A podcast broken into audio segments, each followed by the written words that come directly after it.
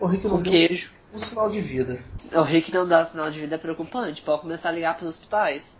Tá ligado pra ele aí. Não, filho, é São Paulo, é interurbano, não rola ligar não. Ah, sinal de fumaça, sei lá. Tô acionando aqui. Seja criativo. Telepatia, pensamentos positivos. Faz que a garotinha do Tomorrowland, lá bom. pensa positivo que o mundo vai ser melhor. Tamborgrama, né? É, tabuleiro de Ouija, faz o que quiser aí.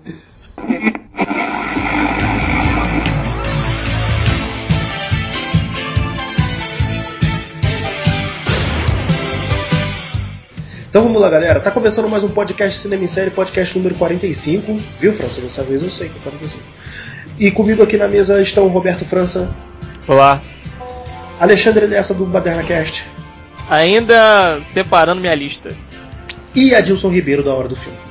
Oi, oi, oi, eu sou eu, Adilson, aqui presente. E eu sou o Beto Menezes e estou resfriado. Como a gente, o Cinema em Série é um podcast que está sempre na vanguarda, só que não, a gente vai falar um pouquinho dos filmes de 2015 que a gente não dedicou um podcast. 2015 foi um ano que passou ótimos filmes, mas que também foram meio que tapados por causa dos filmes super lançamentos que tiveram aí ao longo do ano.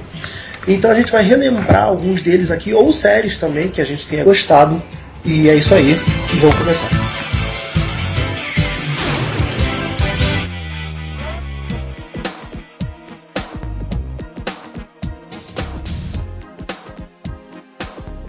Alguém se habilita ou, ou posso escolher um? Olha aí. Puxa você, já tá aí. Vamos lá então. Eu, eu vou falar do meu primeiro, então, cara, que eu gostei, que foi Como Sobreviver a um Ataque Zumbi.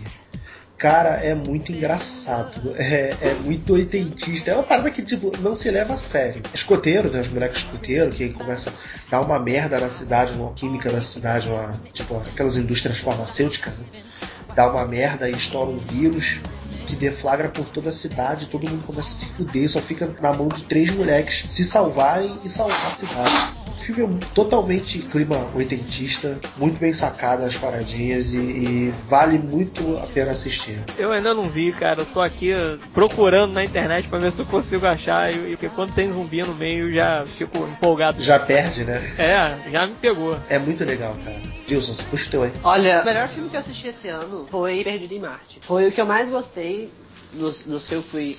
Com exceção do Star Wars, mas enfim. Eu fui assistir o filme com uma ideia completamente diferente, assim. É, eu tinha lido muita coisa do pessoal falando, ah, o Perdido em Marte é o novo Interestelar. E até o Matt Damon comentou essa questão, poxa, mas é porque um ano depois que eu, eu, eu interpretei um cara perdido num planeta, eu tô interpretando de novo tal. Mas eu não pensava nessa questão de, ah, ser o novo Inter- Interestelar. É porque quando eu vi os trailers, eu tive uma impressão completamente diferente. Na verdade, ele estava sendo escondido, que não sei o que. Eu fui, eu fui com uma cabeça diferente pra assistir o filme. Eu esperava muita coisa. Eu achava que ia ser bom. Até tinha lido alguns trechos do, do livro que ele foi baseado e tal. E daí eu fui pro cinema assistir e lá no cinema foi, foi uma surpresa assim muito, muito, muito boa. E foi um filme que até nas cenas finais me fez derramar algumas lágrimas que logicamente eu, eu disse para as pessoas que estavam à minha volta que eram um cisco no meu olho. Pra mim, foi o, o melhor filme de 2015 foi Perdido em Marte. Cara, eu, eu gosto do Perdido em Marte, que ele é um filme, apesar de ser um filme numa situação de extrema, né, que é um cara perdido num planeta que tem que se virar pra sobreviver, ele é um filme pra cima pra caramba, né? Ele não- o cara não se desespera, o cara só resolve as situações, e ele, ele é um filme meio pra cima, diferente dos, dos filmes do, do tipo, né? Tipo, tu vê Gravidade, Gravidade é um desespero do caralho. Você sabe uma coisa que eu gostei muito no Perdido em Marte? É porque ele é aquele filme tenso, ele te deixa, ele te deixa, deixa tenso em vários momentos, mas tem os momentos lá de quebra de tensão, meio, meio de comédia. Mas eu gostei muito porque você fica tenso tipo assim, meu Deus, vai acontecer alguma coisa. Eu achei bom porque ninguém morre no filme. Diferente de Interestelar, que algumas pessoas morrem durante o filme, e são personagens que você acaba criando um. Mas você tem uma certa identificação com o personagem, e até mesmo gravidade, né? Você vai vendo o filme, né? Tem, tem uma cena no, no Perdido em Marte lá que eles estão que eles estão na estação e aí eu pensei, poxa, vai dar alguma coisa errada agora alguém vai morrer. O filme, não, o filme não vai ser diferente nesse sentido. Então assim, o fato de ninguém morrer e dar tudo certo no final me fez gostar muito do filme. Muito mesmo. Mas isso é, é- é mais uma prova de que é um filme pra cima pra caralho, né? Tu vê, ninguém morre. O cara, apesar de estar porra, perdido em Marte sem perspectiva nenhuma de, de sobreviver, quanto mais sair dali, eu assim, eu não tô falando mal não, pelo contrário, eu achei muito. É muito legal, um filme pra cima pra caralho. Deve ser por isso que ele concorreu como comédia e ganhou, né? É, é, é, né? Curioso que no Globo de Ouro ele concorreu de comédia. Não, eu, eu, achei que, eu achei aquele muito estranho, porque quem assiste Perdido em Marte vê que o filme não é uma comédia, muito menos um musical. Eu achei engraçada a reação do, do Ridley Scott lá, tipo, comédia, sério mesmo. A minha impressão foi que o Perdido em Marte era. O Regresso e Perdido em Marte eram dois filmes de drama. E os dois filmes são bons, só que a associação de imprensa não soube para quem dar a estatueta de melhor filme de drama. Vamos, vamos pegar um dos filmes e vamos jogar em outra categoria para ele ganhar também. E aí foi lá e jogaram Perdido em Marte em categoria de musical. A minha impressão, honestamente, eu sei que pode ser muito mirim essa impressão, mas a minha impressão foi essa. Jogaram ele em outra categoria para poder dar prêmio. Imagina o raciocínio dos caras, né? Tipo, pô, Perdido em Marte tem música e é engraçadinho. Então pronto, tá aí, tá aqui resolvido. Melhor jogar esse do que o Regresso como comédia, né? Vai ficar menos na cara. É. O Regresso realmente, o Regresso não ri em momento algum. As pessoas podem achar, não, não podem achar graça na piada do urso querendo devorar o DiCaprio, né? Eu acho que foi uma grande sacada, porque o pessoal do Globo de Ouro queria dar um Globo de Ouro pro, pro DiCaprio. Eu, eu, honestamente, eu acho que a atuação do Matt Damon foi um milhão de vezes melhor do que a atuação do, do DiCaprio em Regresso um milhão de vezes melhor, sem comparação. E aí, ah não, o, o DiCaprio tem um milhão de indicação também no, no, Igual no Oscar, ele também tem um milhão de indicações no, no Globo de Ouro. A diferença é que ele já ganhou três Globo de Ouro. Então assim, ah, é aquela pressão gigante, ah, o DiCaprio é, é o injustiçado, é o coitadinho de Hollywood.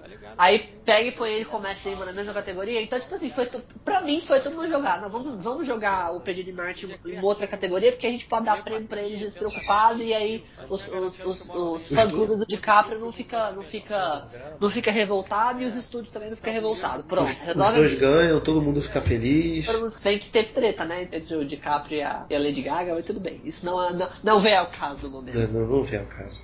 Mas vamos lá, Alexandre, seguindo, puxa o teu aí. Cara, eu vou ficar com o Mad Max Estrada da Fúria. Se for para escolher o melhor filme que eu vi em 2015. Vi duas vezes, a segunda inclusive já assisti em IMAX e achei espetacular. Melhor ainda, né? E tô doido pra ver essa versão aí em preto e branco que o Jorge Miller falou que vai lançar. O Mad Max Estrada da Fúria revitalizou, na minha opinião, os filmes de ação, porque você vê que eles conseguiram colocar, isso daí é crash total aí em cima da obra de George Miller, que ele consegue mesclar os elementos dos filmes antigos do Mad Max dá aquela renovada naquilo daí que ele acabou já fazendo nos filmes anteriores e até mesmo melhora, que agora ele tem um orçamento também, pô, espetacular, assim, pra ele poder trabalhar, né? Em parte que fica chato no filme a gente não vê o Mel Gibson trabalhando ali, né, novamente com ele, sendo o Mad Max, mas, né, acabou chamando Tom Hardy aí, também um, um excelente ator. E tem essa brincadeira, né, de colocar ali o, o Mad Max dentro do próprio filme como se fosse um co-protagonista, né? E isso daí é algo que é muito difícil assim da gente acabar assistindo em alguns filmes, né? Que, por exemplo, um que vem à cabeça, né, que muita gente às vezes acaba esquecendo, é que teve os Aventureiros do Bairro Proibido, só que os Aventureiros do Bairro Proibido todo mundo acha que o Kurt Russell ele é o principal do filme, só que o personagem principal do filme não é ele, é o amigo dele, é o Enchan, porque ele é o personagem ali que vai ficar com a mulher no final, tem que fazer todas as coisas, ele tem dúvidas ali se ele vai conseguir fazer ou não, e o Kurt Russell tá ali no filme só para pegar o caminhão dele de volta. Entendeu? Basicamente é isso. Ele é o coadjuvante dentro do próprio filme, né? E o Mad Max tem um pouco disso, de colocar ali o Mad Max um pouco de lado na história pra gente poder focar ali em outros personagens que estão tendo outros conflitos ao redor, né? Aqui, se você for pegar mesmo a, a, estrutura de roteiro, ele é muito parecido com o segundo Mad Max, é, que é o Guerreiro das Estradas e tal, né? O Road Warrior. É, que o primeiro é realmente muito esquisito e tal, e o segundo filme já tem um pouco dessa coisa assim do personagem ele cair de paraquedas numa situação e ele tentar sair daquela situação ali o mais rápido possível, entendeu? No segundo Mad Max tem isso. Ele tá ali no meio da situação e fala: ah, essa briga não é minha, caguei para vocês, dane-se, eu vou embora daqui, né? Isso acontece no segundo filme e nesse filme também acontece isso. Mais uma vez a gente vê ele perdendo o carro, o carro sendo explodido lá, o V8 dele, vê o cara ali numa situação de merda, né? Tem até prólogo ali falando, eu não sei quem é que tá mais louco, sou eu, sou o mundo. E a gente vai vendo lá, né, aquela comunidade bizarra, esquisita, né?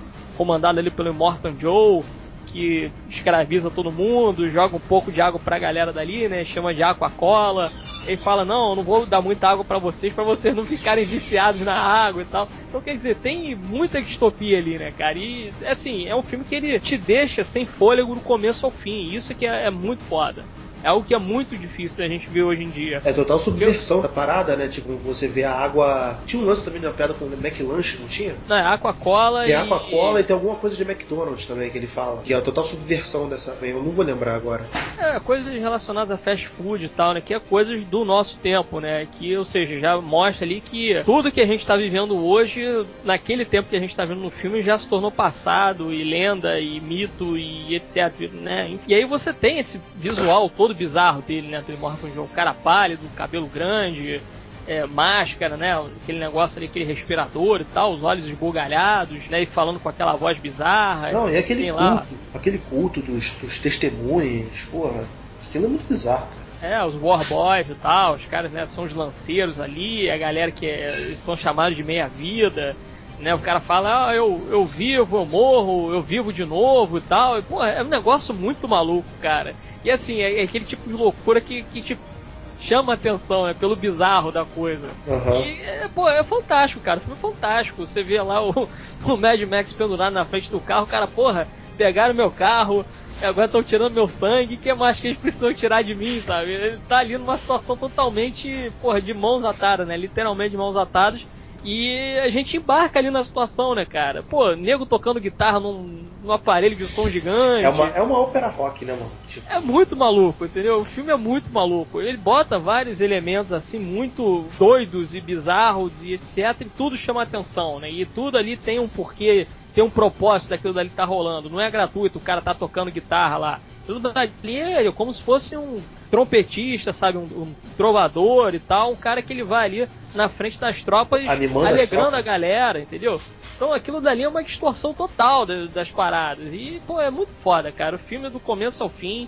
Não tem cena ruim, não tem cena que você acha, ah, não, isso daí podia cortar, isso podia tirar daí que não faz muito sentido. Não, cara. Tudo no filme ali de ponta a ponta, assim, é, é perfeito. É, porra, foi o melhor filme que eu assisti no cinema, cara. Pode até nego falar, ah, pô, mas o Tom Hardy ele quase não faz muita coisa, ele é o coadjuvante e tal. Mas geralmente o Mad Max ele é o coadjuvante dentro da situação. Ele chega num lugar bizarro e aí fala, não, ajuda a gente. Ele vai lá, ah, que merda, tá bom, vou ajudar vocês. É sempre assim. Entendeu? Muita gente fica, ah, não, mas é porque a Charlize Theron ali fica na frente, não sei o que. Podia ser poderosa Fury Road, não sei o que e tal. Não, não vai por aí. Legal é isso, é porque muita gente fica naquela coisa de, não, mas tá vendo aí que é girl power, sei, quer mulheres na liderança. E não é, cara. Na verdade, você vê ali que tanto homens quanto mulheres dentro daquela sociedade bizarra têm o mesmo peso. Então, ali, a situação que tem, né, que, que acaba se desenrolando por causa dos acontecimentos, coloca a Furiosa e o Mad Max na mesma situação. Eles estão no mesmo patamar. Ninguém é mais importante que ninguém. Tá todo mundo simplesmente tentando sobreviver. Isso é que eu achei legal. Porque não tem muito essa coisa de se ela precisa de ajuda, ele vai lá e ajuda. Se ele precisa de ajuda, ela vai lá e ajuda ele, sabe? Então tem essa coisa bacana, assim, que acaba se assim, desenvolvendo entre os dois personagens principais. Eu achei muito foda, cara. E tô doido aí pra ver logo o segundo filme. É, pra, mim, pra mim o que pesa ali, tipo, e faz a, a, a, Furiosa ser um pouco melhor é porque a Charlize Theron é muito mais atriz que o Tom Hardy. Né? Ah, sim, não, isso é verdade. Mas o Tom Hardy então, também é excelente é, ator. Sim, sim, mas eu acho que ela fica com mais presença, assim cena. O barulho é dela no final das contas, né? Tanto que o embate sim, final ali da Furiosa com o Immortal Joe tem que ser eles dois, porque o Mad Max nunca tem um contato ali com o Immortal Joe. O, ele tá no meio da parada e o Immortal Joe não sabe nem quem é ele, entendeu? Ele tá simplesmente ali no meio da situação. Então na hora do pega pra capar ali, quem tem que resolver a parada, ou quem, né, ou aquela rixa pessoal, vamos dizer assim, é da Furiosa contra o Immortal Joe, entendeu? Então faz todo sentido ali aquele final. bem, muito bem colocado, Alexandre. Geek já tá aí, né? What a day! What a lovely day! Meu tá. Deus, que isso! Pegou meia vida aí. Geek vai perder ponto porque chegou atrasado. Boa noite. Pegou, pegou o bonde andando, né? É, vai perder. Peguei o bonde andando, mas eu cheguei exatamente. Caravana do Immortal Joe. Vai perder. Caravana do Immortal Joe. Você tava falando bem, então é o que vale. Vai perder três pontinhos porque chegou atrasado. Já começa 2016 devendo. Tem problema não, ele vive, morre, vive de novo. Totalmente.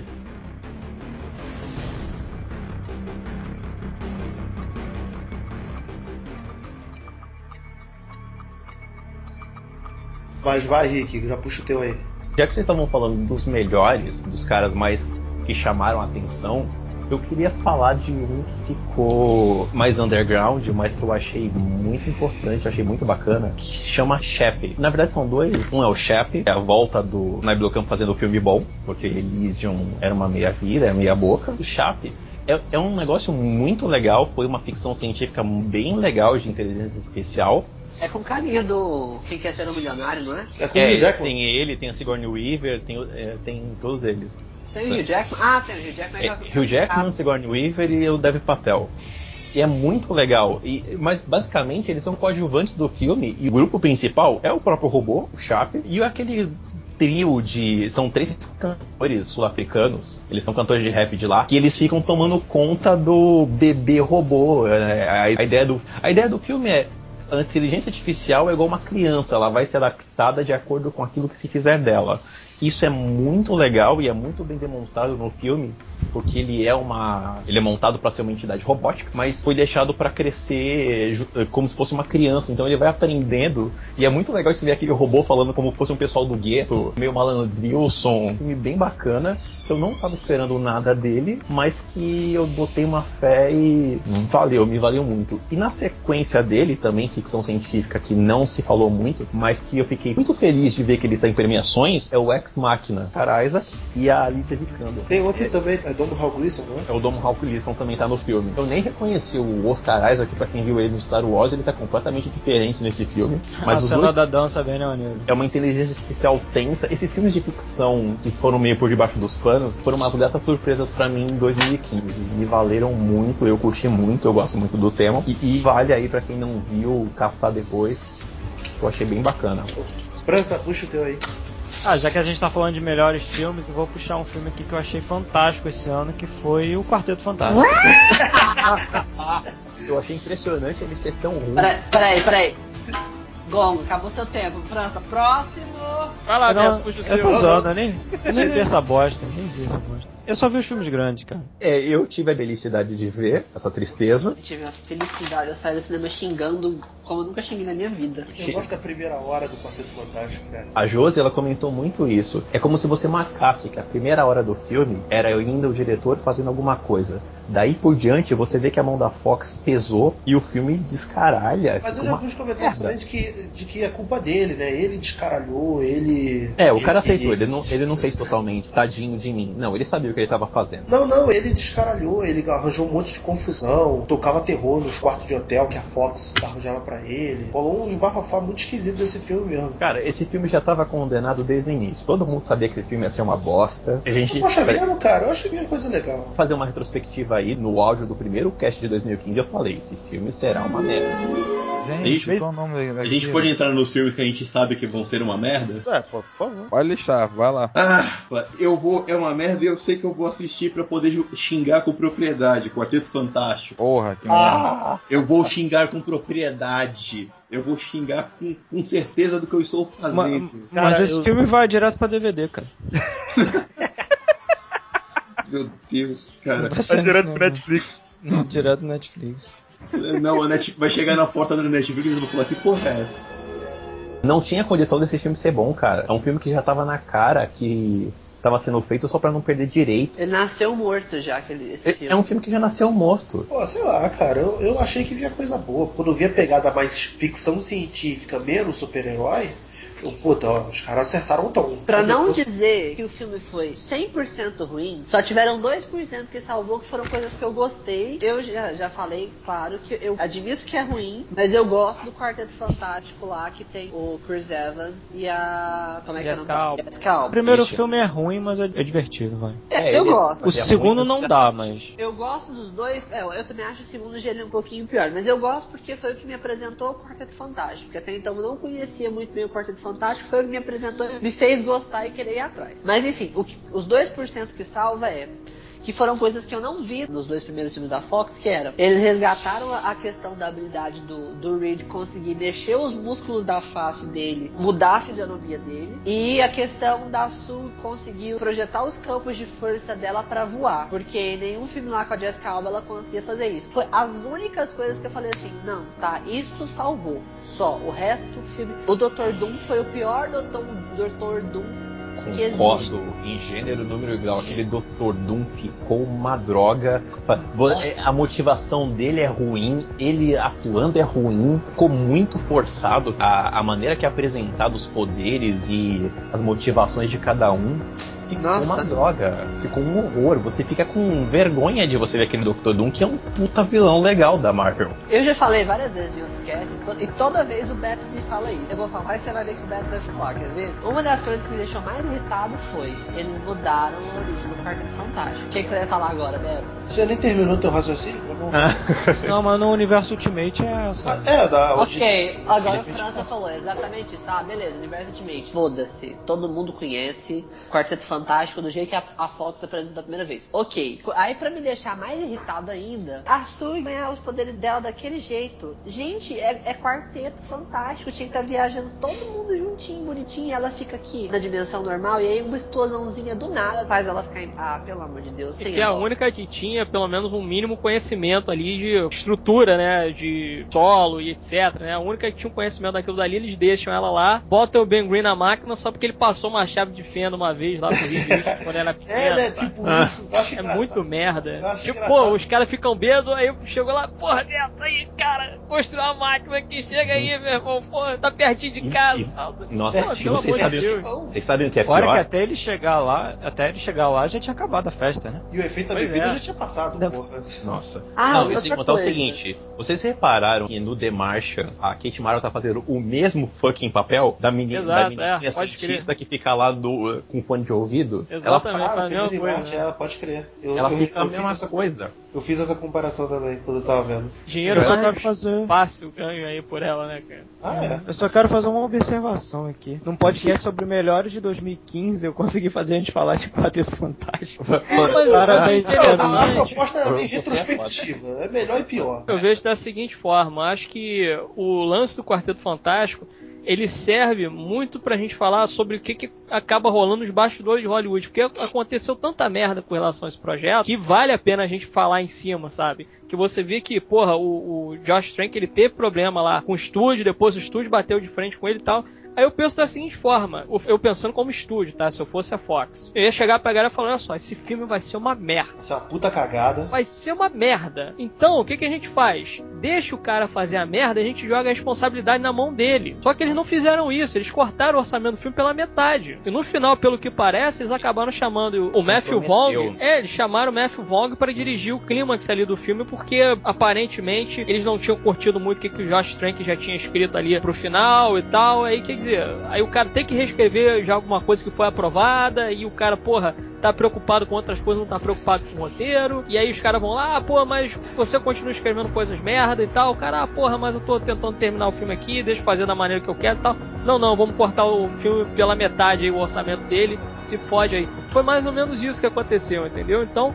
É muito chato assim a gente só jogar nas costas do Josh Trank e tal, que ele parece ser um cara também meio primadona, né? Pelo monte de, de merda aí que ele acabou falando e tal depois. Ele parece um cara meio primadona, assim. É um cara. Wars. N- Ele, Exato. ele, ele tentou tirar das costas dele uma responsabilidade que também é dele. Não é só dele, mas a culpa também é dele, né? A, a questão é essa. Exato. E, e volta de novo àquela questão de repeteco. Todos nós tínhamos. A gente queria que fosse bom, mas nós já esperávamos que fosse ruim. Eu tinha absoluta certeza no começo do ano que esse filme não seria bom, mas eu esperava pelo menos um respeito pelo personagem. E a Fox, ela meio que fez nas coxas. Ficou muito claro o tempo inteiro que aquilo estava sendo feito nas coxas. Você consegue notar nitidamente forte. Você teve toda essa questão de produção que teve imbróglio. O filme já nasceu condenado, que nem o Edilson falou. A partir do momento que você tem um filme condenado, mas você tem uma legião de fãs dele, você escolhe ou atrasa um filme, ou você escolhe fazer o negócio direito. E a Fox simplesmente optou por dar de ombros, ó. Deixa falar mal mesmo, mas vai gerar hype da mesma forma, quando eles tinham responsabilidade também na coisa. E a Fox segurou pra caralho, é, embarco na cabine, coisa do tipo. Eles, Foi, foi eles já, errado. Eles já sabiam. Já, tipo, tava- já, já veio tudo errado desde o início, então não tinha como fazer. Deixa, deixa, Sim, deixa eu só fala fazer uma pequena observação sobre a minha porcentagem. Eu lembrei de uma outra coisa que eu vi no Sua, filme. sua, sua porcentagem é Mas aquele 1% é vagabundo. É. Ah, Eu, tem uma outra coisa que eu lembro que eu vi no filme que eu gostei, assim, é um, é um detalhe bobo, é pequeno. Mas a pele do Miles Tyler é toda ferrada. Ele é cheio de cicatriz, mas enfim. Aí eles pegaram lá o Owen Jude, que interpreta o Reed quando é pequenininho, e aí colocaram, não sei se foi com maquiagem ou o que que foi, mas aí colocaram cicatrizes nele igual as cicatrizes lá que o... Que o Miles Tyler tem. Então, Não, não, pegaram um estilete e fizeram cicatriz na cara do moleque também. Meio balada total né? fidelidade, né? Mais barato, mais, ba- mais barato. Não Vai falar, pega o estilete aí e corta esse Faz moleque. Total fidelidade e comprometimento do moleque, né? De aceitar. Sem contar o Exato. seguinte, a maneira que eles cuspiram qual seria o nome do quarteto ficou horrível, né? Você Nossa, tem isso. Ah, ainda teve isso no nossa. final, né? Ai, tá fantástico. Tá aí, Já sei, tá aí. Que Caraca, ideia, que de gênio. que ideia de gênio, né? Cara, foi uma merda. né? Eu só não digo que foi a pior coisa que eu vi no ano, porque eu já tava esperando que fosse uma merda, então foi uma merda que eu já esperava, né? Esse Quarteto Fantástico conseguiu ser pior do que o Quarteto Fantástico original, o primeiro. E conseguiu fazer menos dinheiro, inclusive. Virou o filme com de herói com a pior arrecadação. Por É, cento de mas se pagou. E aí ele se pagaria de qualquer forma, vai. Antes de eu ir assistir o Quarteto Fantástico, eu fui procurar pra assistir o, o Quarteto Fantástico original primeiro. Eu não sei quem é pior, se é a Fox insistindo ou se é o Adilson indo atrás do outro. Meu Deus. Eu queria ver, porque quando eu fui escrever a crítica, porque como eu já sabia que era ruim, eu queria falar sobre o quão o Quarteto Fantástico estava sendo injustiçado. Já é o que? O quarto filme, e o quarto filme continua sendo bosta, entendeu? E o quarto Terceiro. o quarto. Terceiro, terceiro. Gente, tem o, o primeiro lá. Ah, Não, aquele aquele primeiro primeiro que é luz banda? B, Porra, nem, aquele É- nem gente, conta. nem é conta. filme. É Não, filme. não, nem viu o do dia, filho. Aquilo não viu a luz do dia, ele foi engavetado, fizeram e botaram na gaveta. É. É que saiu pro grande público são três. É filme, do mesmo Quem jeito. assistiu virou estátua de sal, né? É. Nossa!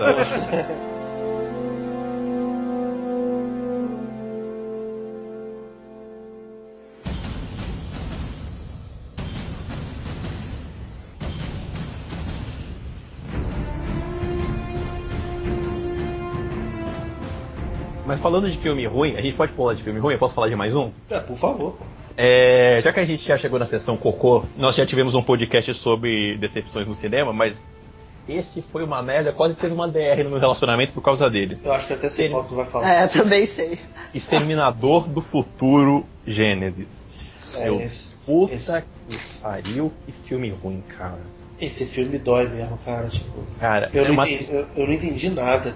É uma fralda cheia de cocô girando em cima do Terminator 2, cara. É um desrespeito, é uma maluquice, é uma cagada ensaiada do filme total. Tanto foi que parece que até engavetaram já os projetos de continuação dele.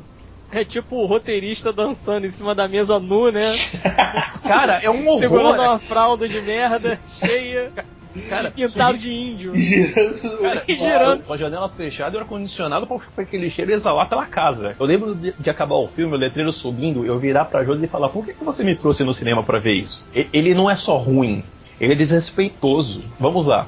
Se alguém não viu, não vá ver, porque é uma bosta. Não gaste Mas- seu dinheiro, baixa na Não, internet. não gasta seu dinheiro. Não, não, não fala baixar na internet que a gente vai arrumar problema aí É, na a hora da não- edição. o cinema em série não compactua com esse tipo de ação. Mas enfim, não vá ver, mas basicamente é, eles inventaram um passado alternativo na linha do tempo, porque normalmente tem futuro alternativo, não. Os caras voltaram pro passado e cagaram todo o passado da série. E lembrando que não é um de volta pro futuro que você tem linhas temporais, você pode ter alternativas. A premissa é que você tem uma linha e você modifica aquela linha. Fizeram voltar no tempo pra 1970 e qualquer coisa, como se a Sarah Connor já tivesse conhecido de tudo. Chega em 84, você tem um Arnold de CG. Depois eles trocaram a revelia, a data do julgamento. Fizeram um John Connor que virou meio máquina. John Connor foi absorvido pela Skynet, né? O que não faz sentido nenhum no cânone da série. Eu sou muito chita em cânone nesse sentido. De volta pro futuro você tem a premissa que você pode alterar a primeira linha do tempo. No, no Terminator, não. Você tem uma linha do tempo única. E aí, é uma série de cagadinhas no meio do filme, totalmente desnecessário. Eu não totalmente... entendi, eu não entendi a Sarah Connor indo, indo falar com o, o Kyle Reese moleque, pra depois ele lembrar daquilo. Tipo, pra quê? Fazer pontezinha com o meio do filme que eles tinham encontrado, né? Porra. Ela chamando o Terminator de pai. É, é- é uma zona. Papi. Papi, ela chama de papi. Cara, é uma tristeza e é um desrespeito tão grande com fã, com série, com tudo, que o nome desse filme não tinha que ser Terminator Genesis, é, é como o povo do Jovem Nerd falou, tinha que ser Terminator Shitness. O Fran, França, suas palavras diante dessa, desse desabafo do Rick. Que você também previu que ia ser uma merda, né? Não, eu previ e não fui ver. Não gastei meu dinheiro. Segui Aliás. o que o Rick falou aí. Aliás, o, o França a gente precisa fazer uma bola de cristal pra ele, porque não só isso, ele falou também que não ia essa continuação do Quarteto Fantástico não veria a luz do dia, né? E a Fox engavetou. Pai França da bola preta. A próxima dele aí que ele falou que Batman Superman não vai vingar e que, Não, a, vai vingar, mas o filme vai ser uma merda. e que a iniciativa da DC não passa do Esquadrão Suicida, né? É, isso eu Se acho. esses filmes não forem bons, os outros não vão nem ver a luz do sol, né? O Mulher Maravilha vai sair direto pra DVD. Mas vamos lá, deixa eu levantar, já que é pra falar de me- filme merda, então já mudou. Já não mudou o tema não, porque tá dentro do tema. Retrospectiva 2015 também é. Eu quero falar de atividade paranormal, cara. Diversão Putz, fantasma. Eu não vi, eu não eu vi. fui, eu fui, porque eu tava muito amarradaço pra ver que solução que eles iam dar para as coisas. E, e- e é um filme muito merda, sacou? é, é muito merda, cara. Eles botam a nova família na casa que era da família no terceiro filme. É uma puta salada, aí nego bota um, um túnel. Eu não tenho nem palavras, cara. tipo. Filme de terror esse ano também ficou na meia vida, né? Teve filme muito legal e teve filme que foi uma bosta. O sobrenatural eu O- achei legal. Não, Sobrenatural ficou bacana, mas Poltergeist em contrapartida. faz- Esse, esse sobrenatural é mais fraco do que os dois primeiros, mas ainda assim é, ele é legal. Ele, ele se sustenta, né? É, sustento. O Poltergeist foi uma galhofa só. O Sam Raimi tem mania de botar piada em tudo. Ele fez um Poltergeist com piadoca. Ficou bizarro. É do Sam Raimi esse É, o Poltergeist é, esse novo é. Teve aquele Entidade 2, né, que também foi uma merda. Não vi também. Eu que nem o Alex, eu não vejo um pouco filme de terror. Você tá igual eu, eu não vejo nenhum filme de terror. Eu vejo. Mas puxa teu aí, Alexandre. Pô, eu tô dando uma olhada aqui pra ver quais foram os filmes mais merda que eu vi no cinema, assim, que sai com gosto amargo. Não, mas pode falar de E- filme bom também, pra não ficar só uma coisa de Vamos- falar de merda. Eu sei que merda é mais É, eu engraçada. acho do, do James Bond, então, Spectre. É, isso foi meio, meio broxa mesmo. Ah, pô, eu gostei. Eu acho É. legal, mas é um repeteco daquilo que a gente já viu no terceiro filme. Ele já tem esses conflitos que a gente acabou vendo nisso de novo, né? O que acontece, por exemplo, no Skyfall. Você tem o Silva ali, feito pelo Javier Bardem, que é como se fosse ali o irmão, né? O irmão rejeitado e tal, né? E a Amy é a mãe, e o Bond ali é o, é o filho querido, e essa Querido, coisa é. toda e tal, né? E aí nesse filme a gente tem mais ou menos a mesma coisa, porque James Bond, antes dele se tornar ali um agente secreto, tal, como se ele tivesse sido adotado por um outro cara, e esse cara tinha um filho, e aí esse filho é o Hans Landa, entendeu? Porra. Eu não consigo chamar ele de outra coisa também. É, o Hans Landa, é. Aí chega lá, não, eu sou o Blofeld, não sei o que e tal. Aí, pô, tu pensa, caralho, não, esse Spectre aí, todo mundo que o, o Daniel Craig tá brigando aí, porra, Le Chifre lá, né? O Mads Mikkelsen no primeiro filme no Cassino Royale, é o maluco lá no segundo filme que ninguém se importa e tal. O Silva, todos eles têm, de certa forma ali, eles são tentáculos, né? Do Spectre ali, que porra é essa no final das contas? e. E aí ele chega lá e simplesmente entra na reunião lá mostrando o anelzinho. ele não abriu as calças ali pra mostrar o anel dele, você me entende? Ordinário. Enfim, chega lá e tal, e mostra o anel, não, tô aí e tal. É o secreto do secreto da parada. Então você tem basicamente ali numa única sala, numa reunião, os cabeças que controlam o mundo. Esses caras são os reis que controlam os peões do mundo e tal. Vez dos caras explodir, do 017 explodir aquela porra toda, né? Exato, Matar meter em mundo, todo pronto. mundo e Não, tal. ele mete também, não explode logo, pronto, tá resolvido aí, ó. Não é que o filme seja merda, o filme não é merda. Mas ele te deixa assim um pouco triste. Entendeu? Porque você sente que o Sam Mendes ali tá de má vontade dirigindo. É um filme que ele é bem arrastado, inclusive. Daniel Você Craig sente tá que o Daniel cansado, Craig né? também tá de saco cheio de fazer o personagem. Então, pô, se for pra ficar nessa putaria, ah, cara, então não faz o filme. Entrega aí o cheque que você recebeu do estúdio e vai fazer outra coisa que você quer, pô. Não é um filme de todo ruim, mas ele é um filme que pra mim ele fica abaixo da média. E nesse, vamos dizer assim, nessa quadrilogia do Daniel Craig, ele é o terceiro melhor, né? Porque o Quantum Solace é realmente pavoroso. É um filme que ele te deixa um tanto quanto frustrado, entendeu? É um filme que ele poderia ir muito mais longe com determinadas coisas. Poderia mostrar mais elementos ali, poderia ser até uma coisa um pouco mais adrenalina em alguns pontos. E ele acaba não indo, assim. Ele vai um pouco, aí, pô, beleza, tem uma cena de ação bacana aqui. Aí depois ele se arrasta até que chega numa outra cena de ação. E aí tem essa outra cena de ação e se arrasta de novo, entendeu? Ele fica assim o tempo todo. E, o pô, Alexandre tá me fazendo gostar menos desse filme. Eu tinha uma visão dele, eu tô gostando menos dele agora, que é verdade. pensa comigo só, começa fantasticamente bem. A meu ver, até essa abertura desse filme daí, eu considero até superior ao anterior, assim, porque ele começa com um plano de sequência ali fantástico. Ah, não, com certeza essa abertura. Porradaria é, é dentro do, do helicóptero, helicóptero girando em cima da cidade do México, fala, puta que pariu, o que, que é isso? O que, que tá acontecendo e tal? E aí quando o filme começa mesmo, aí bota, ah, porra, né? Chega lá o M dando, passando sermão no James Bond, não sei o que, tá fazendo merda, tá cagando regra, não sei o que, bababá e tal, olha, não, foda-se e tal, né? Aquela coisa, né? E aí tem o funeral do cara, ele encontra lá a viúva do cara, come a viúva do cara, que é feita lá pela. Não, não, não, não, Mônica pera aí. Bellucci. É, Não é a viúva do cara, é a Mônica Bellucci, meu querido. Sim. Mas assim, até o papel dela, tu olha e fala, pô, cara, a Mônica Bellucci, essa mulher. Vou é aproveitadíssima, Pica da né? galáxia, né, cara? E aí, cara, ele encontra lá o cara depois daquele. Ele já conversou no outro filme, acho que é no primeiro filme e tal. O cara tá escondido no meio do nada. Fala, não, minha filha aqui, não sei o que. Aí ele vai lá atrás da garota e tal. E aí o filme se arrasta de novo, entendeu? E fica assim. E então, ela foi a pior Bond Girl dessa. muito, não que ela ela seja ruim, mas eles dois não, não, não combinam nada, cara. Não rolou, é, e Não fica tem aquela coisa química meio, nenhuma, né? meio romântica entre os dois ali e Eu tal. preferi é, Sky, cara, nesse não. sentido eu prefiro Skyfall que a Bond Girl é a Amy. É, pode crer. É, a Amy e tem a Money Penny lá também, que a faz a Money parceria com ele, não- mas não não, tem, né? Não coisa, tem um é. caso assim com ele e tal. Não, eu não digo nem caso, mas é a, a mulher que precisa ser protegida. Tá, É. a mulher que precisa ser protegida no, no Skyfall é a Amy. É isso aí, cara. Assim, o filme ele, ele Mas acaba deixando a desejar em vários pontos e tudo. Então achei o filme até meio frustrante. Você fala, pô, acabou o filme, é isso aí mesmo e tal. Não vai ter nem um, um embate final mais interessante. Quer dizer, o clímax vai rolar dentro ali da agência lá do MI6 que foi explodida no filme anterior. Não tem criatividade, entendeu? Não tem criatividade nenhuma. E chega lá no meio do nada, tem tipo uma cidadezinha lá que os caras controlam o mundo. Aí ele chega lá e explode tudo com uma grande facilidade. Então ele não tem assim grande dificuldade durante o filme todo, entendeu? Pra resolver. É tudo muito fácil pra ele fazer. Ele não passa um perrengue assim mais agressivo, entendeu? Ele não leva um tiro, por exemplo. Não acontece esse tipo de coisa. Então Agora, acaba França- sendo um filme meio frustrante, assim, no final das contas, sabe? Eu ia tentar defender o. o eu não, eu ia falar isso pro eu- França agora. Eu França, desisti. defenda. Eu, eu desisti. Eu, eu, eu jogo a toalha. A minha defesa foi toda por água abaixo com a tese do Alexandre. Não, o filme é isso aí mesmo. Só que eu gostei disso aí.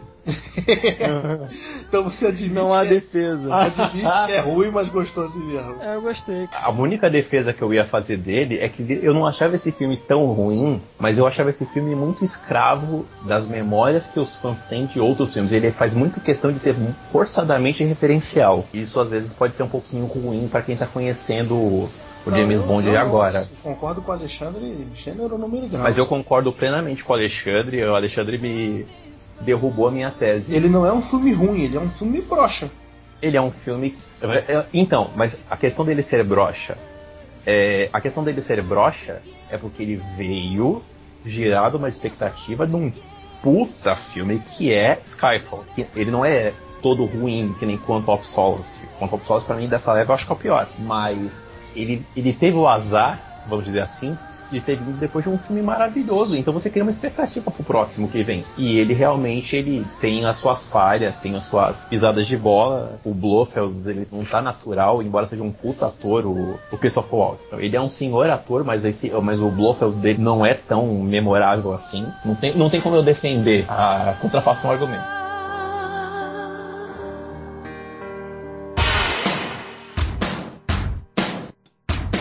Ah, Dilson Ribeiro, sua vez. Olha, eu vou falar de série agora então. Pode falar que eu sei que você tá louco pra falar de Grey's Anatomy. Chorou no final, que o cara morreu. Esse ano teve, teve séries assim muito, muito boas mesmo. Tiveram algumas decepções, igual por exemplo, eu vim acompanhando Mad Men há muito tempo. Calma aí, calma aí. Você vai dar spoiler do- da última temporada de Mad Men? Se for dar, eu parei na quinta temporada eu vou tirar o fone. Não, não, não, dá não. não, não dá não. Tem não. ouvinte que não viu. Não, Eu não vi, eu não vi nada, não vi nada. Não, eu só vi eu os não- dois primeiros Eu episódios. também nunca Não. vi. Não vou dar spoiler, mas é porque, tipo assim, a Mad Men é uma série muito boa, muito boa, muito boa mesmo. Sim, sim. E a última temporada, ela tava vindo num pique muito bom mesmo, tava muito bom. E o- antepenúltimo e o penúltimo episódio foram de tirar o fôlego, foram os melhores episódios, assim, da série. Só que o último episódio foi uma bosta. Mas o último episódio de série normalmente é uma merda, né? Uma Ah, bosta. cara, isso aqui nem final de novela, maluco. Na moral, eu, final não lembro, tudo. eu não lembro de uma série que tenha tido um final assim que todo mundo tenha de boa, gostado pra caralho. Tipo, esse final fez jus à série. Sons of Anarchy é muito bom. O final de House também é bacana, mas é Não, controverso. ó, o Que final não. de House é muito bom, eu gostei muito. A série da, da Shonda Rhimes foram todas muito boas. How to Get Away with Murder, Scandal também foi muito boa. Grey's Anatomy foi. é, a, a série tava vindo assim, pique desde, desde a nona temporada, tava caindo bastante. Essa E você aí- pode dar spoiler, porque o França não vê não. A décima temporada, um personagem muito importante saiu da série. E aí a décima primeira temporada ela foi ficando meio fraquinha. Isso que aconteceu no ante, antepenúltimo episódio. Quando um personagem muito importante também morre. E, e aí muda completamente assim o rumo. Foi meio assim que chocante. A internet toda. Se bem que não é nem spoiler, né? Então, todo mundo ficou sabendo que o. pá. O episódio em que ele morre, episódio emocionante, mas houveram outras mortes em, em, em Grey's Anatomy muito piores. Eu, senti- eu senti quando, sei lá, o Mark Sloan e a Lexi Gray morrem no acidente de avião. Ah, pensei que tu ia falar do final do Alpha. Não, não. mesmo assim foi um dos protagonistas morreu e aí, como é que vai ser a série agora? Só que daí, os episódios seguintes, os três últimos episódios da 11 primeira temporada, eles são muito bons. A season finale da 11 primeira temporada, eles conseguiram fazer o melhor episódio. E olha que Grey's Anatomy já teve muitos episódios de season finale bons. Muito bons mesmo. E aí a série começou, 12 segunda temporada agora, no, no Fall Season. A, a série poderia ter acabado na 11 primeira temporada da forma como acabou. Eu não sei se era porque eles estavam com medo de como é que ser essa repercussão de matar, se não ia conseguir fazer uma 12 segunda temporada, mas aí eles acabaram muitas pontas soltas, muitas coisas estavam soltas, eles conseguiram dar os nós. Não ficou uma coisa ruim pro espectador, foi uma coisa que todo mundo gostou. E aí a série acabou de um jeito bom. A maior parte dos atores que fazem parte do elenco original, Chandra Wilson, o Justin Chambers, Kevin McKee, Sandra Ramirez, eles estão em processo de renovação de contrato com a ABC. Daí o contrato deles vai só até maio. E maio ainda não, não, não- não deu tempo de fechar a temporada. Fico meio preocupado com isso, mas Grey's Anatomy foi muito bom. E pra mim a melhor surpresa de série do ano foi com certeza Mr. Robot, que eu, eu não tenho nem palavra pra falar assim de. Porque era uma série que eu não, eu não esperava muita coisa. E é igual eu já comentei, eu fui assistir a série pelo, pelo ator e eu gostei. Fora isso, também tem os sucessos da Netflix. Eu gostei muito dessas séries assim que a Netflix lançou. Eu gostei muito de Demolidor, muito mesmo. A gente não falou da, dessas séries, né? Demolidor. O Demolidor a gente já viu de como podcast aí, não vai. É, e outra série da Netflix que eu gostei, mas eu tenho minhas ressalvas, é Sense8. Eu gostei muito de Sense8. Ah, Até eu gostei também, mas eu não, não achei esse Eu- hype eu- que todo mundo eu-. Eu, eu, eu vi os primeiros episódios, não me pegou, eu pulei. eu não, eu não achei achei isso tudo. Ah, pô, obrigado, porque eu falo isso na, na galera que eu sou odiado. Tipo, tá Eu- maluco? Ele é muito forçosamente intelectual, eu não curti isso muito E também. pseudo-filosófico também, né? Não é isso tudo, mas eu gostei porque tudo, tudo que me surpreende eu gosto.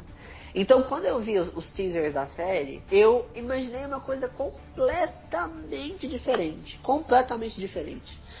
E aí, quando eu fui assistir a série, eu falei, cara, eu gostei do negócio. Eu, eu assisti Sense8 toda, todas em dia. Quando eu fiz o diário de iniciado de série do Sense8 pro, pro Hora do Filme, eu demorei nada menos do que quatro dias pra conseguir escrever, porque eu não tinha conseguido absorver todo o conceito da série. Assim, gostei, gostei. É uma série que eu indico? Não, eu não indico, porque Sense8 é, é- ela é bem pesada. Trata de temas assim bem Ela quer te chocar, né? Ela quer te é, chocar. o post que a gente fez sobre o Sense8, ele é o, o texto mais lido. Mas desde que ele foi publicado, ele tá ali todos os dias. Se ele não estiver no segundo, se ele não estiver no primeiro, ele é o segundo post mais lido. Você não é adepto da política de assistir alguma coisa com controle remoto na mão pra pular, porque querendo ou não, tem, tem cenas que, que não vão agradar todo, todo mundo do público. Ô, produção, nós temos censura nesse cast? Não, não, que isso. É, Censura então, já eu- foi, foi com a ditadura, né?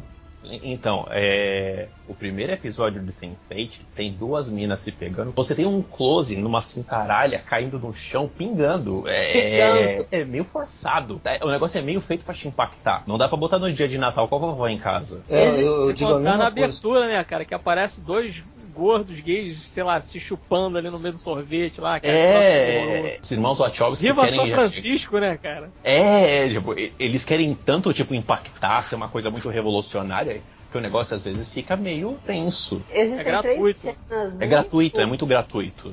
Muito chocantes em Sense8. Cena Tem de três- orgia, inclusive, lá, totalmente necessária. Exatamente. Então, A- é, a- é- a- essa a- pegada. Não é, tipo, você tem, por exemplo, um Game of Thrones da vida que a galera já acha pesado, mas que você tem todo um, um ambiente ali que você já tá esperando. Que era E- propício pra aquilo, né? Que era Na Idade propício. Média aconteceu isso toda hora, porra. Exa- exatamente. E, e, tipo, você já tá esperando isso de Game of Thrones. No Sensei, de repente você tá lá numa ceninha do nada, depois pô, na tua cara. E, E assim, caralho Ga- Game pingando, of né? Thrones diminuiu pra caramba, né? Nas primeiras Diminuiu, temporadas tinha muito mais.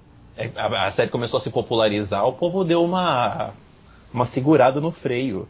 Mas o problema do Sense8 é que ele, ele vai te jogando isso na tua cara, tipo, te dando tapa. É, Só que assim, eles fizeram isso nos seis primeiros episódios. Do sétimo episódio em diante, a coisa é bem mais slow down. Você não vai ter quase mais cena nenhuma assim. Quem conseguiu assistir até o sexto episódio foi capturado. Vai conseguir assistir o resto. A linha Sense8 tem quatro cenas muito chocantes. É essa primeira cena, da Nomi e a namorada dela lá se pegando. Depois tem a cena do Wolfgang na terra lá, quando aí ele chega no meio do casamento da menininha lá da Índia, e aí ele tá nu, que é a primeira cena de no frontal de homem que tem na, na, na série. A cena da suruba, é uma cena que só tem homens se pegando, porque a Nomi, querendo ou não, ela é um homem. E depois, último penúltimo episódio, que é a cena dos partos. Você vê uma cesárea acontecendo e, e cinco partos naturais. Sense8 não é uma série pra qualquer um. Então, assim, e aí eu falo: se você não é adepto da política de eu vou assistir tal coisa, se aparecer uma cena que eu não quero, queira ver, eu vou passar e vou continuar assistindo. Se você não é adepto dessa política de do- de estar com o controle na mão, não assista Sense8. Porque não dá. funciona da seguinte forma. O problema do Sense8, além dessa gratuidade, é porque tem muitas vezes ali que está fora de contexto. Tem coisas que você pode deixar subentendido, você não precisa botar na cara de todo mundo assim o que, está acontecendo, entendeu? E outra coisa, explicar pra galera aí que não assistiu, né, só para dar uma clareada assim no que Uma acontece. breve resumida. É, são basicamente oito pessoas que têm ligações sensoriais porque nasceram no mesmo dia e na mesma hora e etc. Né? Esse lance do Esparta é justamente isso. É mostrando ali o nascimento de cada um deles etc e tal. Então, essas pessoas que nasceram nesse mesmo dia, que ali no caso é 8 de agosto, né? É, ou seja, 8 do 8, eles têm uma certa ligação que não fica explicado. Simplesmente nasceram e tem essa ligação, a verdade é essa. Então, eles pegam oito personagens e colocam um personagem em cada canto do mundo e tal.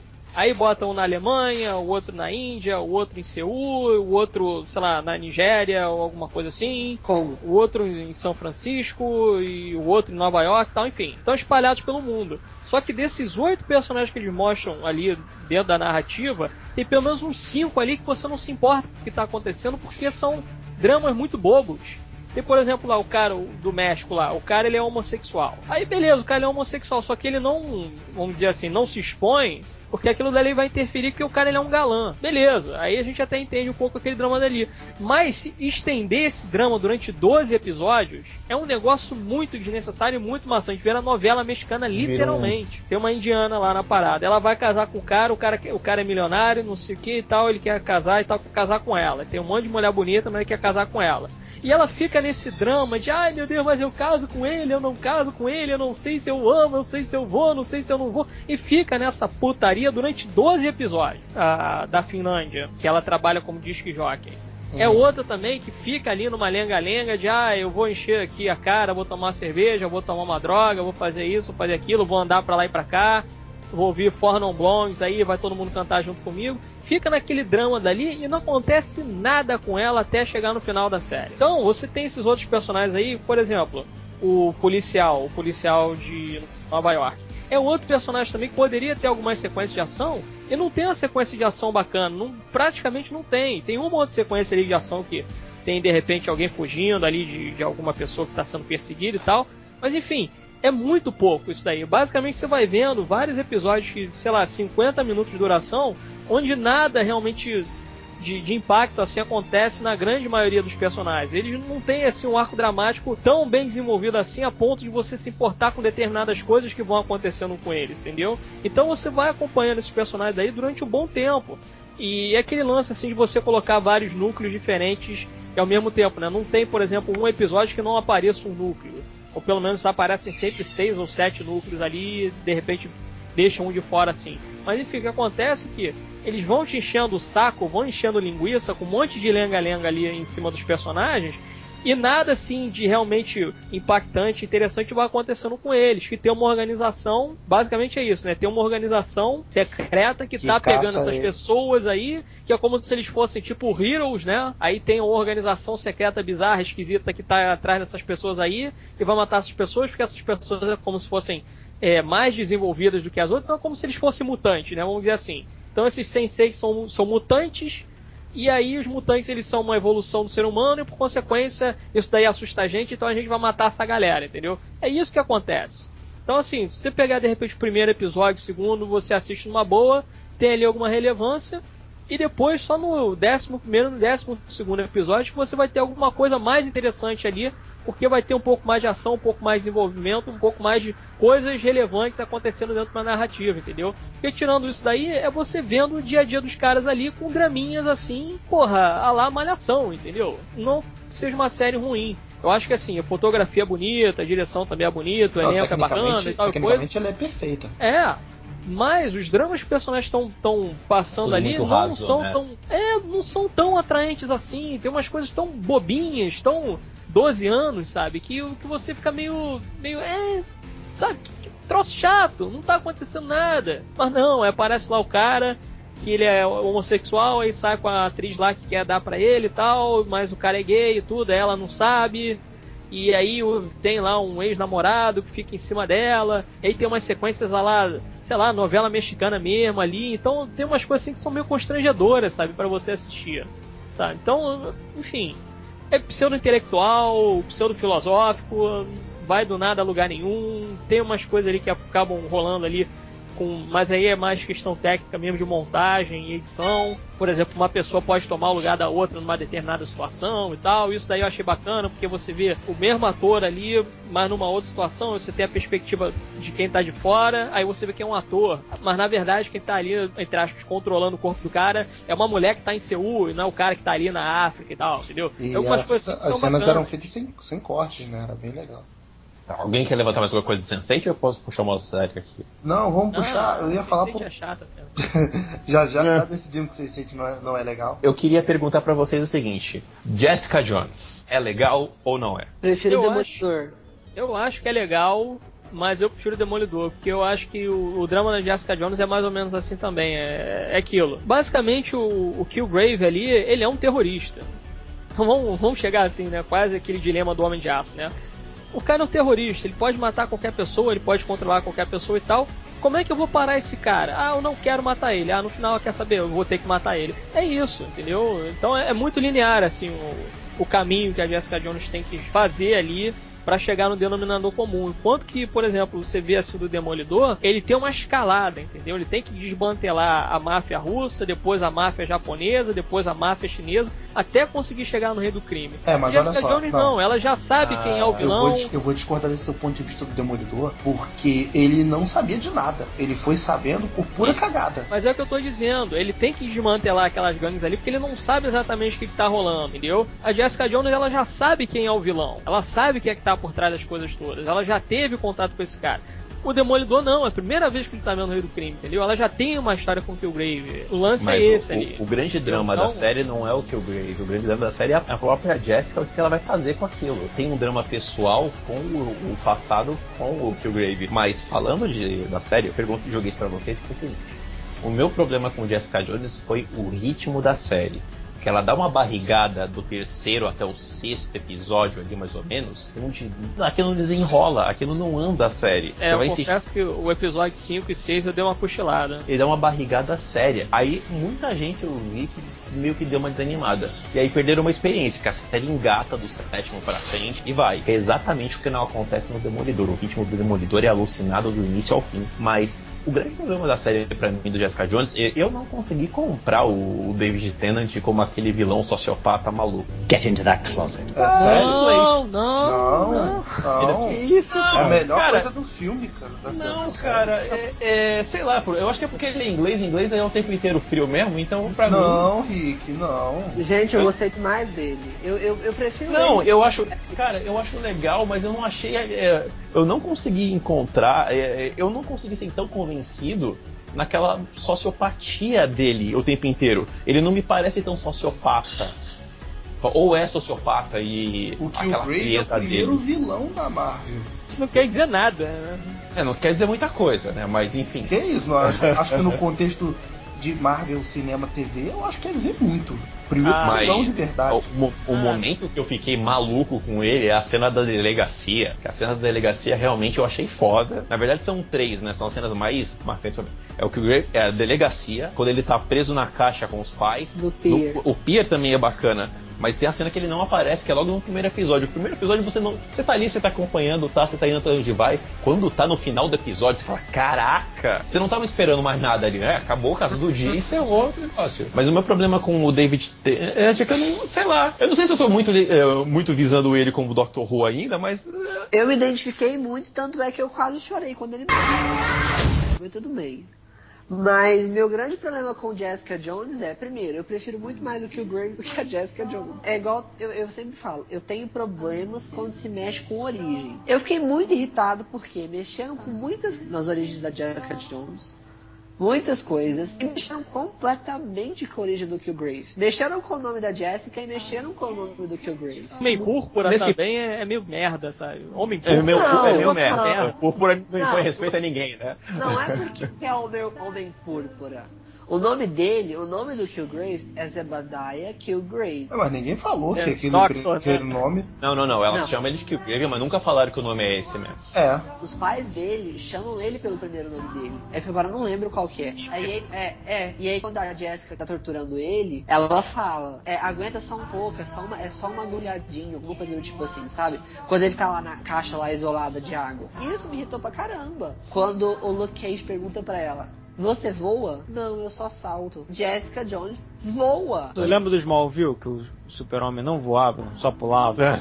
A Jessica Jones, ela é uma série que é, que é uma galera tão underground da Marvel que eles podem adaptar a torta e a direita porque muito pouca gente conhece o canônico. É, disso eu acho que esse Ah. bagulho de, de, de voar, de não voar, isso é muito preciosismo, cara. É um preciosismo que na história não influi em porra nenhuma. Tipo, ela voar ou não voar. Que diferença faz pra, pra história, pro arco principal da coisa, o fato dela voar ou não voar? Mesma Tem problema coisa, isso. tipo, pra que diferença faz pro arco da história o cara se chamar Kevin ou se chamar Zebediah? Não faz diferença nenhuma. Não altera o personagem, né? É, não altera quem é o cara, não altera nada na, psico- na- na psicologia do cara. Eu Acho que é um preciosismo desnecessário, sacou? Diferente, por exemplo, se vocês, sei lá, fizer uma mudança drástica num Homem-Aranha da vida. E ainda assim vai ter- mudaram, né? Porque as teias no primeiro no filme do Sam Raimi eram orgânicas. E vagabundo O que eu acho- pra caralho. que eu achava muito sentido por ser uma aranha geneticamente modificada. né? Eu, e eu não gostava, eu preferia que as, as teias dele fazendo, como foi no segundo no filme Ah, do não, Andrew tem que ser orgânico mesmo. Tem que ser orgânico. Acho que é mais legal.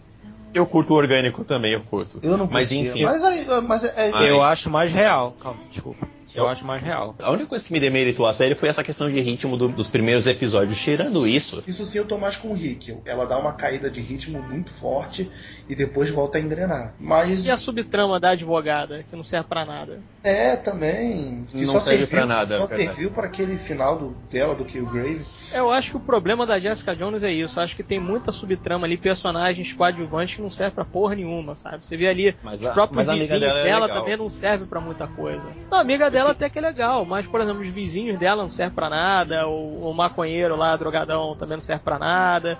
Tem ali um, um porquê do cara tá ali e tal, mas depois ele perde o propósito dele, aí fica zanzando por ali, querendo dar uma de bom moço e tal. Ah, cara, não. Não, não o rolou. não. policial lá eu te- tentei o tempo inteiro achar quem ele era dentro do universo. Eu não É o sei Ba- é o dizer quem Bazooka. ele é. É o Azul. Bazooka. Vazou. É o Bazooka? É, eu também não sabia, depois que eu vinha saber. Que eu também não entendia, né? Qual era daquele cara, aquele filho ficou doido, mudou do nada, ficou doidão, aí entrou aquele programa, tipo Jason Bourne, né? Mas aí depois me falaram que, que era quem era o cara. Eu já tinha lido uma história dele e nem tinha me ligado. A princípio eu pensei que ele pudesse ser o. o... Punho de Ferro? Punho de ferro. Eu gosto de vermelho. Aí eu fui, aí eu fui pegar o cara, ele é o bazuca. Agora, a, a integração da série com, a, com o Demolidor eu achei ótimo. Foi o suficiente, sutil e acabou. Ah. É, o que acontece no último episódio, inclusive, né? É, eu ia perguntar se por um acaso tem o, o nosso velhinho querido em algum episódio, se existe ele. Tá falando de? Ah, na cara, eu delegacia, li aí que tem um easter egg dele numa foto lá em algum lugar, cara. Eu não lembro Na onde. delegacia. Não, delegacia. Demolidor Não, não, é, mas isso é, no, isso é Demolidor. Jones eu não, não- também não, não soube. Eu acho que é na delegacia também. Tem o Stanley lá? Eu não vi. É, é uma foto. Não, só é a foto. foto É a mesa da delegacia. Não, não é a mesma delegacia. É uma outra delegacia. Não minto, eu acho que é a mesma sim, porque o, polici- o PM É, do, mas É, é, tudo em é, reação. é, o PM do Demolidor aparece nessa série também. É, ih, não lembro, agora ferrou. É, Ele aparece em algum momento da série sim, cara.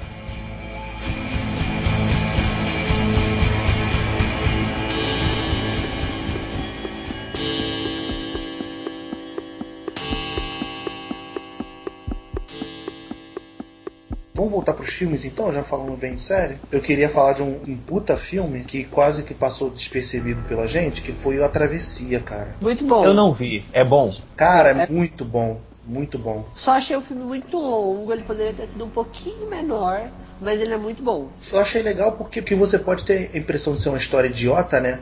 Do cara fazer um filme da história de um cara que passou pelo World Trade Center num cabo, tipo, que valor dramático tem isso? Ah, não. E ele transformou o filme num puta filme de assalto, onde o prêmio era fazer a travessia do World Trade Center, né? E a cena é muito bem feita. É um filme que implora. Eu me arrependo muito de não ter visto esse filme no IMAX. Que o filme, a cena final dele cabo, no cabo implora para ser visto em IMAX. Porra. E ele, o filme também é uma, é puta homenagem, né, ao, ao World Trade Center. E é, é irônico, né? É um cara, um cara francês conta a história na Estátua da Liberdade, né? Um marco francês dado para os Estados Unidos, aí outro francês vai lá e, e faz outra parada dessa pelos Estados Unidos. O cara fez uma, uma- praticamente o cara deu vida, né, Trade Center. Então achei essas mensagenzinhas bem legais e o filme também tem um ritmo bem legal. É, é o Zemex, né? O Zemex é foda. Foi o que eu falei, foi o que eu te falei, né, Rick, que os caras deram um filme de acrobacia pro Robin. Tinha como dar errado. Puta, é verdade. É, bot- botaram ele pra ser, né? A gente, aí a gente já descobre qual é o Robin do. Cavaleiro é, das Trevas. Pois é. A gente já sabe que é o Dick Grayson agora. Uhum. E outro filme, e um filme que eu achei bastante merda foi o Pan, o Peter Pan. Desnecessário também, né? Desnecessário pra caralho. E já começa com aquele tipo de filme que é que nem o, o Rei Arthur, o, o Alexandre, que os caras dão um contexto histórico pra, pra coisa. Então eles colocam o Peter Pan na Segunda Guerra Mundial, que são crianças órfãs no meio da Segunda Guerra Mundial, caralho, pá. Aí tem o Hugh Jackman cantando Smells Like Teen Spirit no meio do bagulho. Tipo, porra, não é pra quê, cara? Parece um, parece um circo de Soleil, tá ligado? Não. Nossa. Nossa.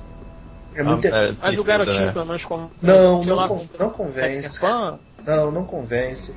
nem Aí no final ainda rola uma piadinha muito escrota dele com o Garrett Hedlund de, de gancho, né? Ele gancho, a gente vai ser amigo pra sempre. É ele, sim, Peter, vamos ser amigos pra sempre. Pô, desculpa estar desabafando isso em cima de vocês, mas é porque eu tinha que trazer isso. É a merda. Perdido, né? É, eu Eu tinha- só achei ele bonito. Isso é bonito. Visualmente falando, ele é bonito, né? Olha que eu vou te falar que eu já vi coisa melhor, hein? O próprio Sucker Punch aqui que a gente vira e mexe e discute, ele é bem mais bonito. O França, você quer falar de alguma série ou filme que você não viu e pra a gente ficar mais meia hora falando porque você faz essas coisas? Não, não. Só quero puxar duas séries assim, não dessas grandes. Uma que eu não esperava nada, que eu acabei gostando foi Agente Carter. Eu achei legal, cara. Estreou no começo do ano. Boa, gostei. boa. Achei legal o arco da série ser em torno do, do sangue do Capitão América, né? Um puta trauma pra ela. Se não tiver é, um trauma pessoal, não é Marvel, né? É, o legal da gente Carter é porque eles dão continuidade ao que aconteceu ali no final do Capitão América, né? Colocam ela ali coisa de, sei lá, uns dois anos depois, mais ou menos, do final ali do Capitão América Primeiro Vingador. E não fica um negócio necessariamente gratuito, assim, né? Tem todo um contexto ali, ela tá trabalhando na agência e tal, mas ao mesmo tempo é como se ela estivesse trabalhando infiltrada ali, né? Porque o nego sabe que ela foi ali, fez parte tal do Capitão América, mas ao mesmo tempo eles não conhecem o potencial dela, né? Como uma agente de campo e tudo, né? E aí fica aquele lance de não, porque o Tony Stark aí e tal, roubaram lá o cofre dele, bababá, né? Na verdade roubaram o cofre, mas acho que ele tá tipo distribuindo tecnologia, não sei o que, né? E agora os russos aí, e a Hydra, e não sei o que, os comunistas, blá. Então, foi bacana, cara. Uma série divertida, assim, oito episódios, né? Tem um arco fechado ali, bem bacaninha. Tem até é, participação lá com o Comando Selvagem, fazer uma missão lá pra resgatar um médico lá e tal. Enfim, tem todo um contexto aí que eles colocam, né? E é, é bem bacana, cara. Achei bem legal. Eu curto, assim, quando as séries fazem essa coisa mais vintage, né? De pegar as coisas assim, se passando na década de 40, década de 50 e tal aquele visual assim, é sempre por si só já acaba atraindo de alguma forma, né? Então, bem bacana, bem divertido e realmente tô aí, que nem o Adilson, esperando a segunda temporada, eu acho que vai ser bem legal. França, você ia falar mais uma série. Uma que eu ia falar que eu gostei da primeira temporada e as duas temporadas foram no ano passado, 2015, foi o The Last Man on Earth, que aqui traduzido legal como o último cara da Terra. É, a primeira temporada eu gosto muito, o começo da segunda é muito bom e depois caiu um pouquinho. O quarto episódio pro final da, da segunda temporada caiu um pouco. Mas eu achei engraçado que eles conseguiram colocar as duas temporadas em 2015. Uma em março, outra em setembro e já acabou. É, tá rolando, né? Tá naquele. Teve um hiato aí, né? Que acho que são 13 episódios mais ou menos por, por temporada que eles vão fazer, né? Mas é porque também é uma série fácil de se fazer, né? Porque são o que? 20 minutos mais ou menos cada episódio. E É, e é mais uma comédia de situações, né? Basicamente é isso, uma comédia de situações ali que o, o personagem ali, o Phil Miller, né? Ele é Uhum. basicamente, vamos dizer assim, um americano médio, mas ao mesmo tempo tem muitas coisas que ele faz ali que eu acabo me identificando, assim. O piloto eu acho sensacional, né? É basicamente o cara fazendo Sim, tudo que a sim. gente faria numa situação naquela. Por exemplo, ele vai entrar numa loja, ele não abre a porta da loja, ele pega uma arma e ele atira na porta da loja. E aí ele entra na loja, entendeu? Então, cara, dane-se, entendeu? Só tem eu na Terra. Ele já andou Sim. os Estados Unidos inteiro, Pô, né? Colocou lá o onde começo é que ele tava, da quê, né? começo da segunda temporada, né, do caça, que ele vai andando de caça Do caça. cidade. É, pô, genial aquilo, cara. Quem não faria aquilo, entendeu? Vou morar na Casa Branca e tal, vou pegar um caça só pra ir no mercado pra pegar qualquer coisa. eu vou fazer isso, cara, porque eu sou o tipo cara da Terra. Para o mercado do outro lado do país, né? É, pô, se quiser eu faço isso. Então é, basicamente isso. O cara é- virou um anarquista total, entendeu? É muito bom, cara. Acho que o piloto é. Eu achei sensacional por causa disso. Tem referência, inclusive, né? Ele tá assistindo lá Náufrago, né? Tom Hanks falando com a Wilson. Aí fala, ah, isso nunca vai acontecer, isso não é real. Passa lá duas semanas, ele pegou várias bolas e colocou o nome em todas elas e deu personalidade. Ei, alguém vai comigo que não sei o que, fala, pô, Peter, isso é homofobia. Então ele fica bebendo no bar, conversando com as bolas, falando merda e tal. Dizer, tem muita coisa ali que é, é bem engraçada assim, que acaba acontecendo com o personagem, né? Eu acho que depois aí acaba se desenrolando outras situações ali, porque realmente eu não acredito que uma série iria conseguir sustentar 100% Só com um personagem, né? só naquele personagem formato só. dali, né? Não tem como fazer isso. Quer dizer, acho que até tem, mas seria um negócio muito muito agressivo, muito ousado, né? Mas vai se desenrolando outras coisas ali que, que vão se tornando também interessantes para se acompanhar, né? Você viveu sozinho durante um bom tempo. E aí agora aconteceu uma outra coisa e você tem que meio que ignorar aquelas regras que você impôs pra você mesmo pra depois, tá entendendo o que eu quero dizer, mas sem poder caguetar, né? Quer dizer, pô, eu vivi sozinho todo tempo com as minhas bolas aqui e tal, né? Não necessariamente as bolas dele, mas enfim, né? É, isso Os amigos dele ali, né? Ordinário. De repente acontece isso, quer dizer, aí eu vou ter que mudar? Eu acho que eu não vou mudar, É, não, entendeu? Acho que o mundo tem que se adaptar a mim e não eu me adaptar ao mundo, entendeu? Chega a, a esse ponto, assim, na série, entendeu? E aí a gente consegue entender um pouco de como que o cara tá raciocinando. Quer dizer, ah, dane-se tudo, entendeu? A sociedade acabou. Não quero saber. E basicamente é isso que ele faz, né? A gente vai acompanhando ele aí nessa zoeira total aí, né? De ser o último cara na Terra.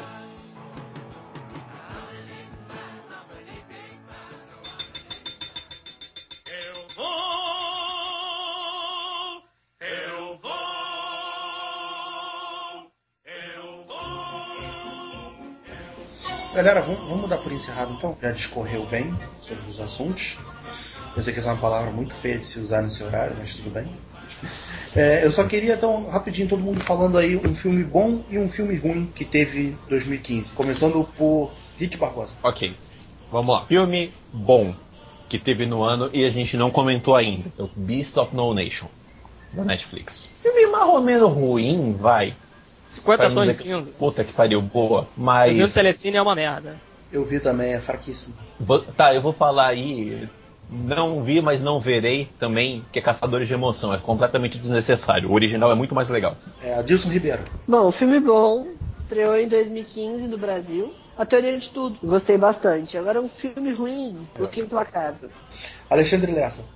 Cara, eu queria falar rápido de três filmes, mas acho que não vai dar, né? Mas dois chegaram aqui depois, então de 2014, né? Whiplash e Birdman, dois filmes foda. Sim, e filme foda, né? Agora seguindo a regra aí, Missão Impossível 5. Porque é Tom Cruise pendurado no avião. Boa também. Boa também, muito boa. É um filme legal pra caralho. Muito foda. Vamos pensar nisso, né, cara? Missão Impossível 5 a gente tá falando bem ainda, né? Para tudo Velozes certo, né? 7, assim. A gente não pensa que vai ser um filme bom, mas a gente se surpreende e bota o Kurt Russell no filme. E aí fala, é, esse filme vale alguma coisa, entendeu? Vendendo cerveja belga, né? Cara, se o Kurt Russell te oferece uma cerveja belga, você bebe ela. E Ah, o filme mas- ruim é o 50 tons cinza mesmo, cara. Eu vi em casa, né? é Uma bosta, não vale a pena. Enfim, muito broxante. Não sei como é que as mulheres gostam desse negócio daí. Tem um podcast aí pra isso. As meninas falaram a respeito.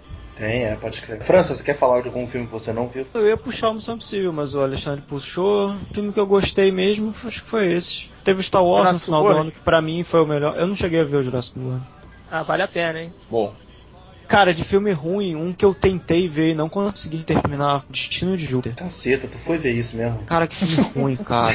Não, eu não fui ver. Eu vi em casa. E caraca, que filme ruim, cara. Puta. o filme veio Eu não até consegui você terminar. achou ruim assim, né? É, não consegui terminar. Cara, deixa eu puxar então alguns aqui pra finalizar que eu gostei muito esse ano. Vou puxar mais de um, mas é coisa rápida. É, podem falar, mas eu gostei do Velozes 7. Também E- gostei. E Eu fiquei, gostei. E fiquei muito bolado do- daquela música merda do 007 ter ganhado o Globo de Ouro ao invés de, de ter ganhado o Velozes e Furiosos 7. Eu já, eu já discordo. Mas vai Porra, lá. tu acha a música do Concordo. 007 legal? Du? Um milhão de vezes melhor. Puta, eu achei Nossa. chata pra caralho. Eu gosto. Eu, eu gosto da é no saco. Tomorrowland também é um filme bem legal. Eu, pelo menos, gostei pra caramba. Ai, é verdade, tem Eu Tomorrowland. prejuo pra Nossa. Disney que este ano a Universal desbancou a Disney, no meu ver. A Universal ela fez dinheiro com pouquíssimos filmes que ela saiu pra rua. Ela fez dinheiro com Jurassic World e inexplicavelmente Minions virou a 11ª maior bilheteria da história. Que é outro filme merda também, né? Porra, É muito fraquinho, É é, muito, muito chato. neném. Muito chato. É, A Disney não fez dinheiro esse ano. A Disney fez dinheiro nas compras dela. Da Marvel, da Lucasfilm. Os filmes da Disney, Tomorrowland, Os, Cinderela, os coisas, originais Disney, né? é, vindo do estúdio Disney, não rolou. No meu modo de vista, Divertidamente também foi muito bom, eles arrecadaram mas é Pixar, não é estúdio Disney. Estúdio Disney não tem saído grande coisa. Também tem aqui, pra finalizar então, tem Maze Runner, que eu achei bem legal. E Inferior ao primeiro, né? eu achei também um pouquinho mais fraco do que o primeiro. Achei o primeiro, o ritmo do primeiro mais elétrico. Esse Ele é aqui um cadenciado, mas que envolve. Já É. esse segundo chega no momento ali que a trama fica meio que se arrasta. São uma 20 cansadinha. minutos do filme são Eu, meio eu, ach- chatos. eu achei ele também meio grandinho demais. Se ele fosse um pouquinho menor, seria mais divertido. É, um Senhor Estagiário, eu achei bem um filme engraçadíssimo, leve, engraçado pra caramba. E eu vou finalizar por isso aqui. Rapaziada, obrigado pela presença de vocês. Passa então para as horas dos jabás gratuitos. Começa aí, Adilson. Então, mais uma vez, muito obrigado por estar aqui, pelo convite e convido todos a acessarem Hora do Filme, horadofilme.com.br e seguir a gente nas nossas redes sociais, facebook.com.br Hora do Filme, twitter arroba Hora do Filme e instagram arroba Hora do Filme. Vai, Rick. Pessoal, feliz ano novo. Ah, acompanhe também a gente no cinetop.com.br. Estamos voltando com algumas das, das matérias especiais lá, inclusive os tops. A semana já tem um top 5 de futuros depois de De Volta para o Futuro. Coisas que ainda vão acontecer em datas malucas aí que a ficção nos trouxe. Acompanhe a gente lá no site, eh, o podcast está lá também. No Facebook, cinetop.site. No, no Twitter, cinetop underline site. É isso. Valeu, Rick. Obrigado. Alexandre, teu jabá. Acesse o trabalhinista.com.br, tem lá acervo do Pimp, acervo Mix, acervo Pocket, Baderna Cast, Baderna News, Baderna Bônus, tem uma porrada de podcast lá pra ouvir. O trabalhinista.com.br, a gente fala uma porrada de coisa. É isso aí. França, quer fazer teu jabá também? Cara, só quero falar uma coisa que eu achei engraçado. A gente falou de vários filmes assim, não puxou nem os Vingadores, nem o Homem-Formiga, né? Mas Será esse o declínio dos Ving- super-heróis, cara? Não, mas os Vingadores a gente dedicou um podcast, né? Então tá tranquilo. É, Agora, é. realmente, o Homem-Formiga. É porque eu acho que também a gente, a gente levou mais pros lados que. É, realmente Homem-Formiga ninguém falou nada. Mas também. ah, Quem liga pro Homem-Formiga, né? Porra. É um filme ok, é mais um filme ele é ok da pequeno Marvel, com demais, aquela né? estrutura, né, de A né, o fez, cara tem a um gente fez drama, podcast do Homem-Formiga, não fizemos? tem um Não. vilão, Ah, Liga não. Qualquer não. coisa. É a mesma coisa sempre. Ah, o resumo Filme do divertido, Homem-Formiga- mas para por aí. O É. resumo do Homem-Formiga é Marvel andando com o regulamento embaixo do braço. É, pega o Homem de Ferro e bota um outro personagem, bota o Homem-Formiga lá. Pronto, é o mesmo filme. Falou, o Michael Pena rouba a cena do filme e acabou. Isso, é o melhor personagem do filme. É, galera, então, obrigado. Vamos começar esse 2016 aí com força total. E foi bom estar com vocês, brincar com vocês. E a gente se vê nas nossas redes sociais, facebook.com.br cinemissérie, twitter, arroba cinemissérie. E agora a gente também está com o Instagram, arroba site cinemissérie. É, então valeu, galera. Até a próxima. Tchau, tchau.